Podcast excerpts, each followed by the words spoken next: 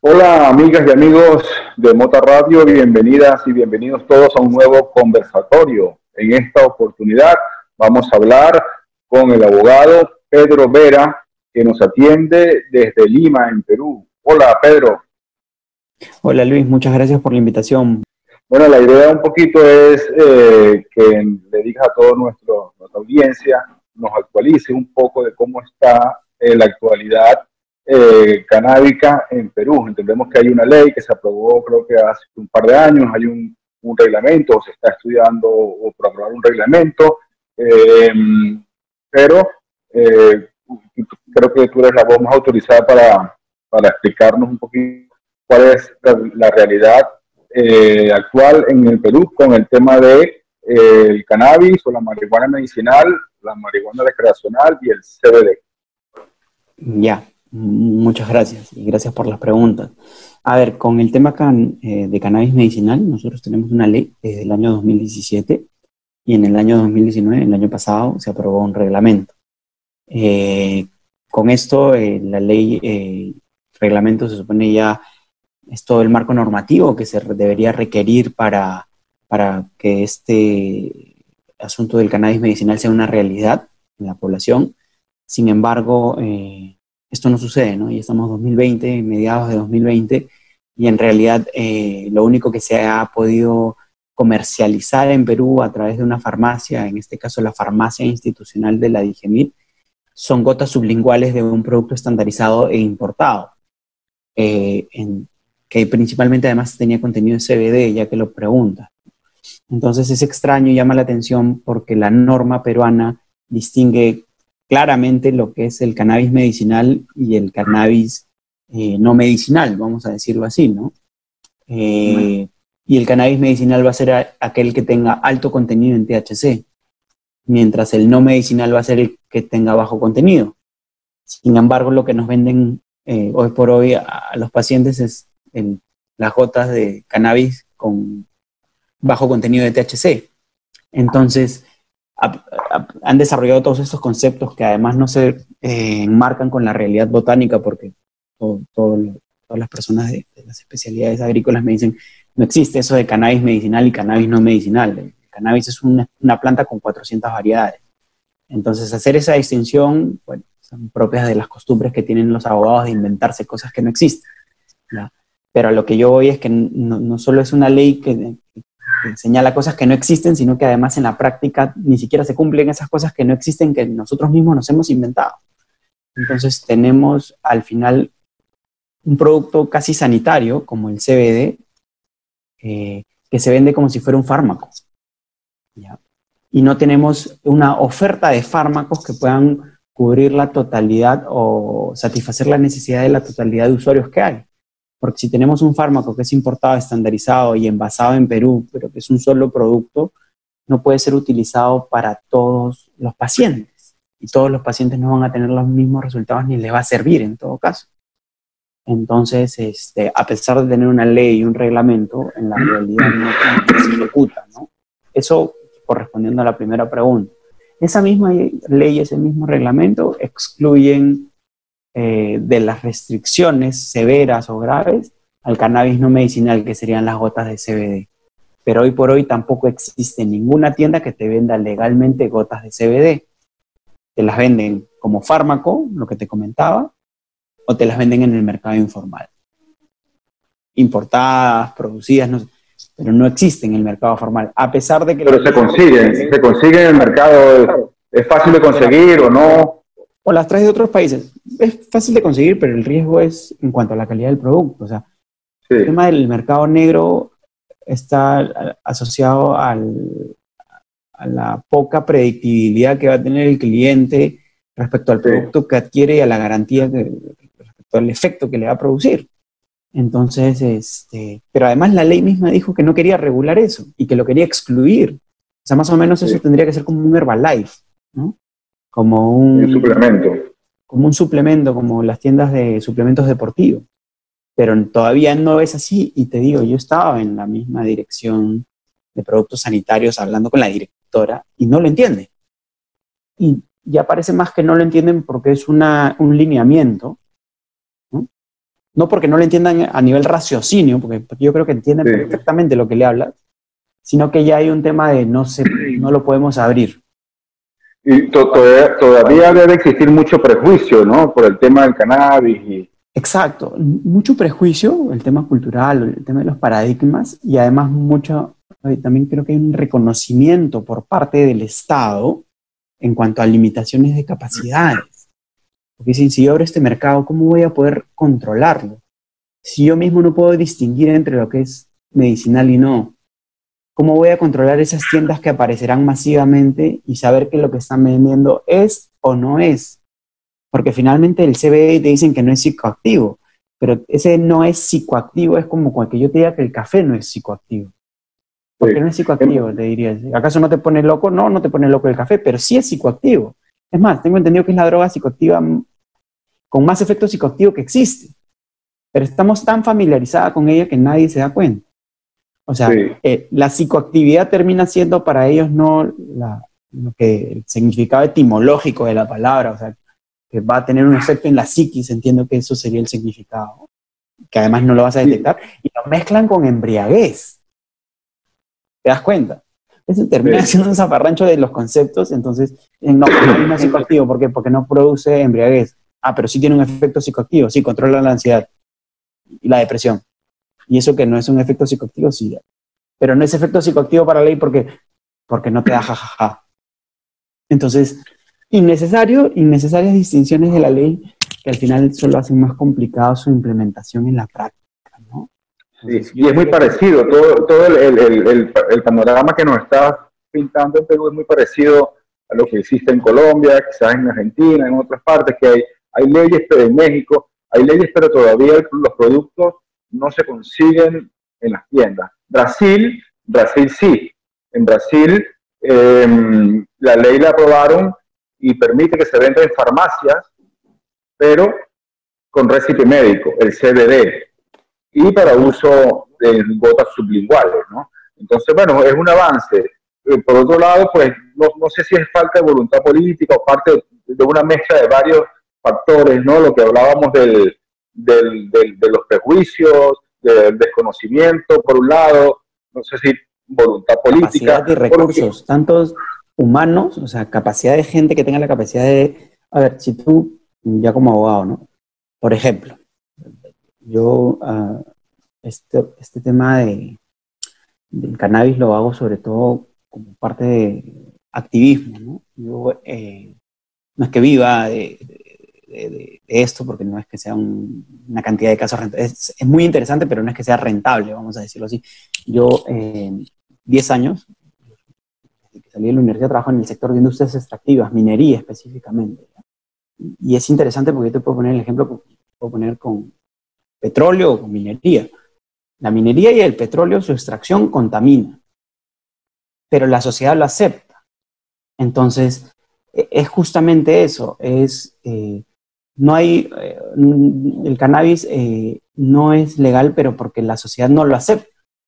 Ese es el claro, porque a la minería y el petróleo le imponen impuestos para compensar la contaminación. Y a eso, y a eso iba la idea, o sea, cuando nosotros hablamos de, y poder regularlo es, y, y por qué sean estos problemas, es porque ya empiezan todo, yo creo, todo el mundo, tanto Estado como inversionistas, a ver cómo, cómo hago negocio con esto. O sea, cómo, cómo, cómo lo hago más rentable y, y, y, lo que a mí particularmente mi percepción y es lo que yo creo, mi opinión es, lo que buscan las farmacéuticas es excluir a los pequeños.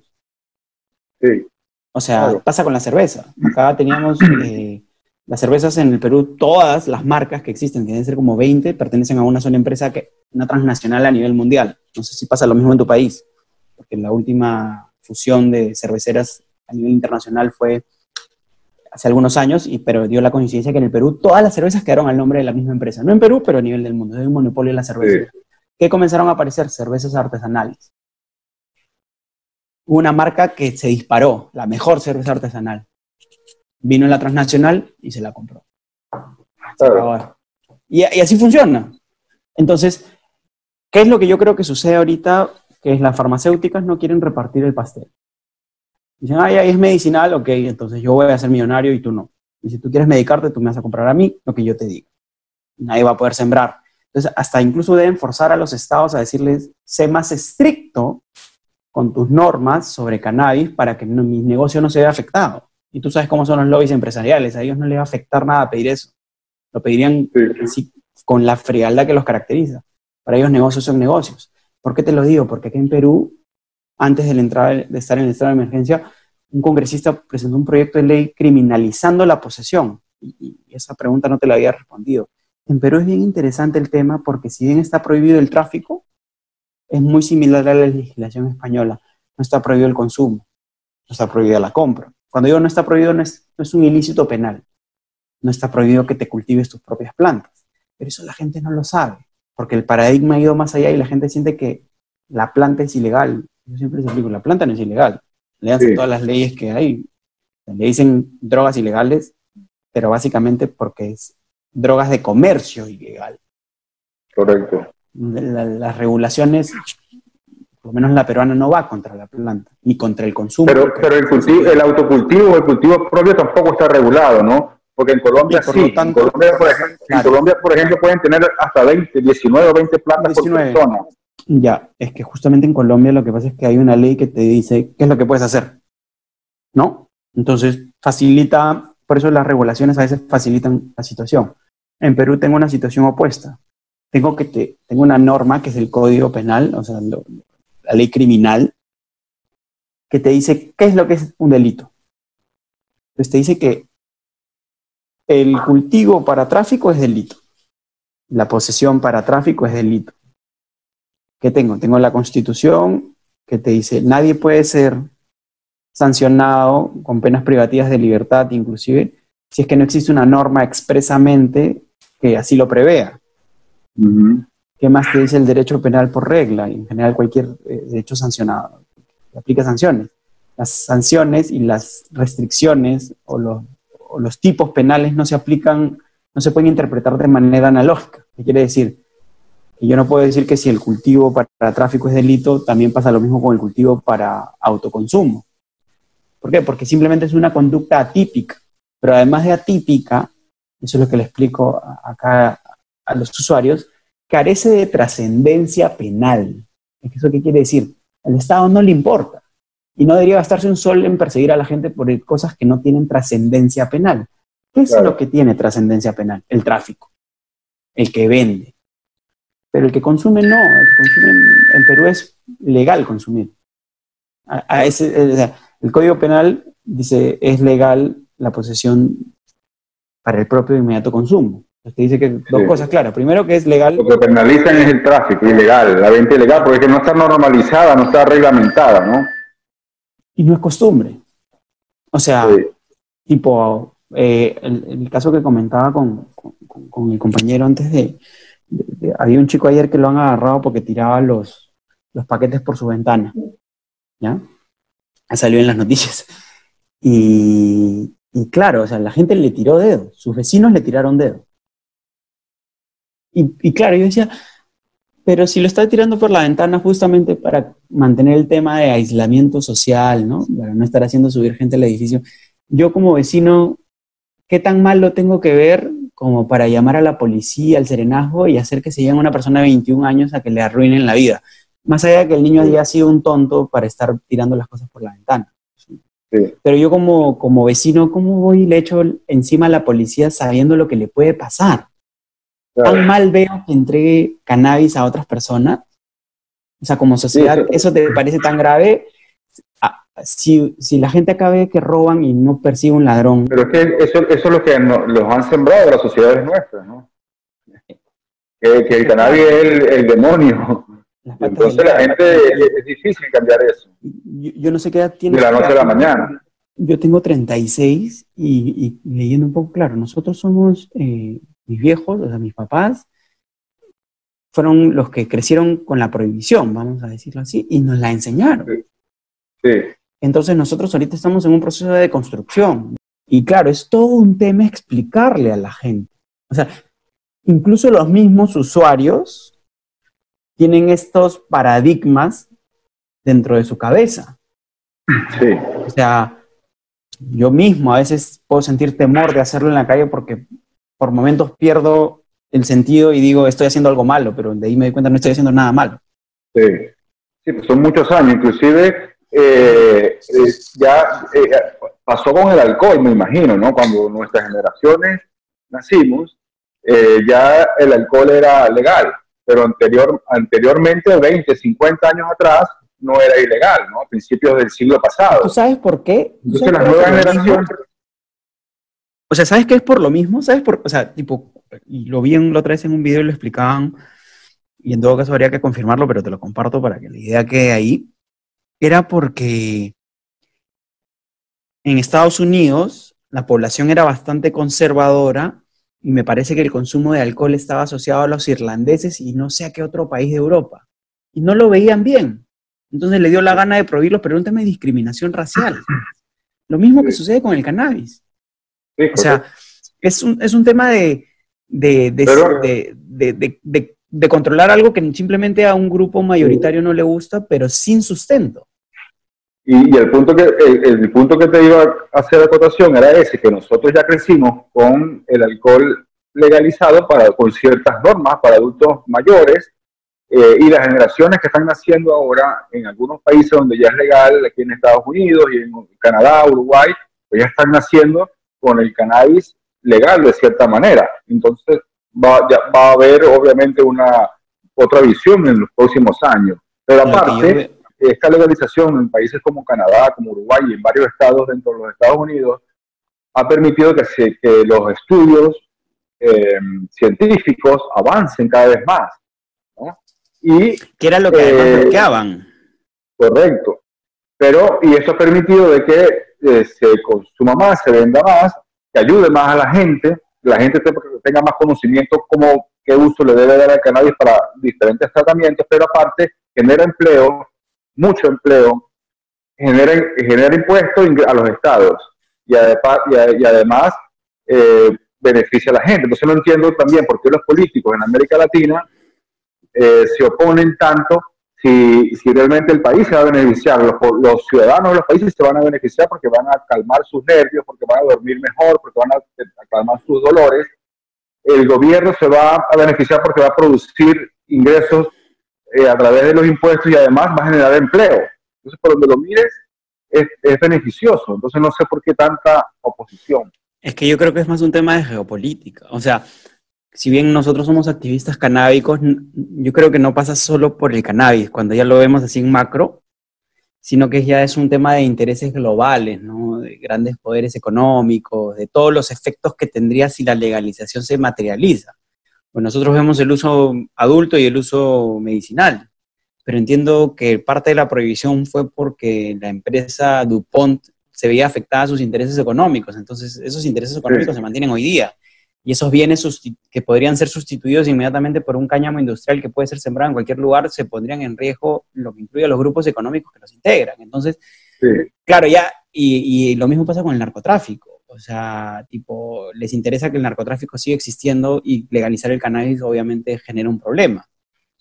Y, el narcotráfico les interesa a los países donde se consume la droga, que son Europa y Estados Unidos, y no porque, o sea, y, ahí hay todo un, esto, yo creo que es todo un enredo que es bien difícil de, de poder comprender por qué no lo hacen, y, y creo que es más fácil verlo, como decimos acá, piensa mal y vencerás, y es decir, lo, tienen todo orquestado para no hacerlo. Sin embargo, ya ha habido, he, visto que varios políticos en diferentes países de América Latina están llevando a debate de que la lucha contra las drogas ha sido un fracaso, la han mal enfocado. Entonces, ¿por qué no? La mejor frase es, eh, la lucha contra las drogas la ganaron las drogas. Sí, correcto. O sea, y sí, los políticos tienen una tendencia clara que además, y, alineado con lo que te comentaba hace un rato, es, es que es incoherente mantener una posición distinta. O sea, tú no le puedes empezar a cobrar impuestos a los ricos para vender cannabis y que sean más ricos mientras tienes las cárceles llenas de gente por esto mismo. Que además son los agricultores, los campesinos, porque nunca cae el de arriba. En las cárceles siempre llegan los que no se pudieron defender. Entonces, eh, igual que en Estados Unidos, la gente no puede meter a la cárcel a alguien por sembrar cannabis como si hubiera traicionado a la patria, como si hubiera hecho un volado un edificio con un Sí, es, es ridículo.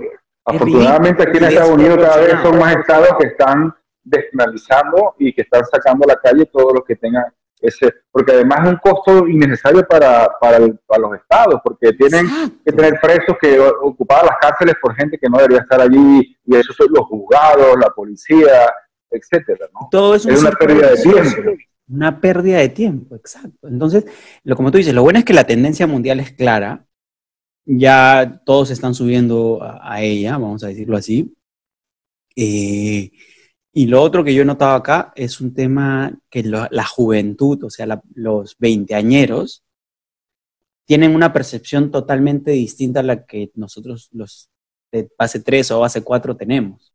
Ellos ya vienen con el chip de la legalización, No, no, son, no son como éramos nosotros. Pues, y como ha aparecido todo ese tema de las extracciones, los edibles, bla, bla, bla, bla, ya para mí el tema se ha salido de control. Entonces, la legalización creo que es la única opción que tienen los estados para tener algún tipo de control. Claro. Por lo menos como yo lo veo en mi ciudad, ¿no? En Lima, la ciudad más grande de Perú. El tema se ha descontrolado, se desbordó, es un desborde social, vamos a decirlo así. Claro, y es lo que tú decías legal. Pero lo que decías al principio era el tema de la legalidad, era que no sabes qué, qué, contenido tiene un frasco de, de gotas sublinguales, ¿no? Y en cambio, si lo reglamentas, entonces puedes la gente puede escoger diferentes marcas y ver el contenido que tiene, esta sí, esta no. Y ahí viene el trabajo, el mercado, el negocio, los impuestos, las ganancias, la educación. Si quieren que le den parte de los impuestos a la policía, si se quieren que seguir quedando con plata, porque en realidad yo cuando veo casos no faltan los que te piden dinero, se, también se les puede dar dinero, pero de una forma legal. Bueno, de hecho, el Estado siempre pica, el Estado siempre quiere plata sin trabajar, se la damos pero que no sea a través del abuso, que no sea a través de la extorsión. Mira, de, hecho, aquí en el estado de Oregon, en Estados Unidos, eh, de los impuestos de, por el consumo de marihuana, de la compra, eh, un gran porcentaje va precisamente para la policía. Y ahora, con todas las protestas que ha habido por los abusos policiales, entonces quieren que, se, que le quiten ese, que ya no se lo den más a la policía, que se lo den, que lo pongan en, en, escuelas o en cualquier otro colegio, claro. Como en Noruega, tío. En Noruega el, el sueldo más alto pagado es el de un profesor. ¿Por qué? Porque los noruegos se dieron cuenta que si metían toda la plata que debían en la educación, ya no había que pagar jueces, ya no había que pagar cárceles, ya no había que pagar policías. Pues la gente educada ya no hace tonterías. Entonces, acá en Sudamérica es al revés. el profesor es el peor pagado y por eso tenemos los problemas que tenemos. Pues la gente no es educada, entonces. Fíjate, esta semana. hay muchas cosas que mejorar, ¿no? La semana pasada salieron aquí dos noticias interesantes. Una, que la NBA eh, eh, permitió el uso del cannabis, eh, o sea, no, no, no, no, va a ser... Lo excluyó de las sustancias controladas, claro. Entonces decía que los jugadores pueden, y que además no es nocivo para la salud, y además que tampoco influía para un mejor desempeño en el juego. Entonces, que los, los deportistas podían fumar antes y después. El Comité Olímpico Internacional también lo, también lo despenalizó. Pero, y, y, lo más curioso es que esa, ese torneo de la NBA se va a hacer a través de, jugar en la NBA, en, Disney, en el complejo, un complejo de Disney que tiene ahí en Orlando, Florida. Esa es una noticia que se dio la semana pasada. Y otra que me llamó la atención es que aquí en el estado de Oregon, en mayo, se batió récord de venta de marihuana que fue eh, más de 100 millones de dólares en un mes, de los cuales 90 millones fueron eh, para el mercado recreativo. Y, esto, y esto pues ha generado pues también muchos impuestos para el Estado. ¿no? Solo para cerrarte esa idea, date cuenta, o sea, cómo el mundo es de inconsistente. Mientras en un lugar en la pandemia es un producto esencial, en otros países sigue siendo ilegal. Hay que estamos hablando de los mismos seres humanos, los mismos seres humanos y las mismas sustancias. Sí, correcto. Mira, eh, Pedro, nos hemos quedado sin tiempo, pero esto nos indica que vamos a tener que hacer una próxima conversación para mantener a la gente, porque quedaron muchos, quedaron muchos temas por tocar. Eh, también es importante los que quieran contactarte, tu servicio y ubicarte en Perú, les puedes dar tu email o tus redes. Sí, a ver, yo, bueno, mi nombre es Pedro Mario Ver Ortiz, soy abogado, me pueden encontrar en LinkedIn, en Facebook, pero tipo para estos temas tengo una cuenta en Instagram que es arroba The Stoners Lawyer, el abogado de los Stoners. Eh, y hay bastante contenido, videos y más de estas cosas, ¿no? Como les digo, hay una explosión y en mi página trato de, compartir un poco de esa explosión que se está dando a nivel mundial, ¿no? Respecto al tema. Sí, bueno, excelente, gracias. Pedro. Gracias por atendernos y entonces estamos pendientes para la próxima pronto. Gracias. Bye. Buenas vibras.